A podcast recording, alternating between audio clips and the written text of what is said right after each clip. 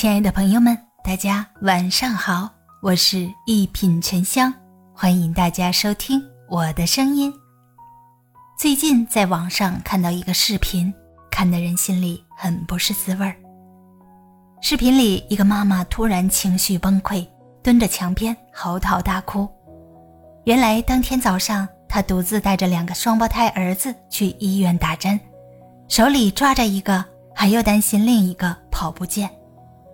回到家还要煮饭、喂娃、哄孩子睡觉，可是孩子黏着他，什么都不让做。他看着孩子，内心的疲惫和委屈一瞬间涌上心头。再也克制不住，蹲在地上崩溃大哭。床上的孩子什么也不懂，只是固执地伸出双手要妈妈理理自己。这条视频底下很多人都哭了，有人说自己生完孩子半年后也变成了视频里的女人，丈夫一个人上班维持家用，自己在家带孩子，不敢喊累，不敢抱怨。更不敢崩溃。有人听了老公的话，辞职在家带孩子，蓬头垢面，没有收入来源，老公给多少是多少，逐渐沦为一个工具人。还有的妈妈狠心把一岁多的孩子送托儿所，孩子在托儿所哭到嗓子沙哑，她在上班的地方掩面痛哭。但印象最深的是一位网友的留言，他说。所以有个长辈帮扶带娃是多么多么的幸运幸福，我这话肯定会有人吐槽，但我还是想说出来。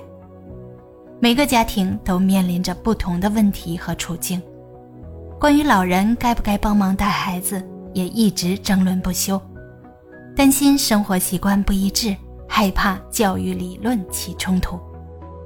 但我们心里都不得不承认。如果有人可以帮忙带娃或者搭把手，对一个普通家庭来说，压力真的可以减轻很多。可以说，有老人帮衬的家庭真的很幸运。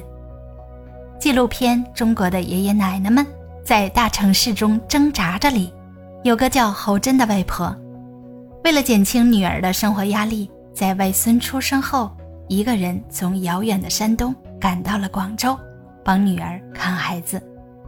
每天早上，他要在女儿女婿上班前把早餐做好，然后开始打扫、做饭、遛娃。这一天下来，几乎都在围着灶台和外孙转圈。好不容易有点空余时间，又在女儿女婿回来前把晚餐准备好。原本想着待上一两年，等孙子快上幼儿园就回老家，不曾想两年后，第二个孙子先到来了。于是他的生活更忙碌了，他时常感慨自己辛苦生活了一辈子，等到老了反而开始漂泊了，但又笑着说：“我们这一辈人的宗旨就是为人民服务，而下一辈人是我为人人，人人为我。”而像侯珍这样的老人还有很多很多。年轻时为了儿女心力交瘁，年迈时又为了抚养儿女的儿女。抛弃了自己生活几十年的家乡，成了跟随儿女的老漂族。据国家卫健委发布的数据显示，我国现有随迁老人近一千八百万人，占全国二点四七亿流动人口的百分之七点二，其中专程来照顾晚辈的比例高达百分之四十三。都说中国的父母是世界上最伟大的父母。一辈子永远有操心不完的事情，哪怕是到了该享清福、度晚年的年纪，非但没有停下步子，反而越来越忙。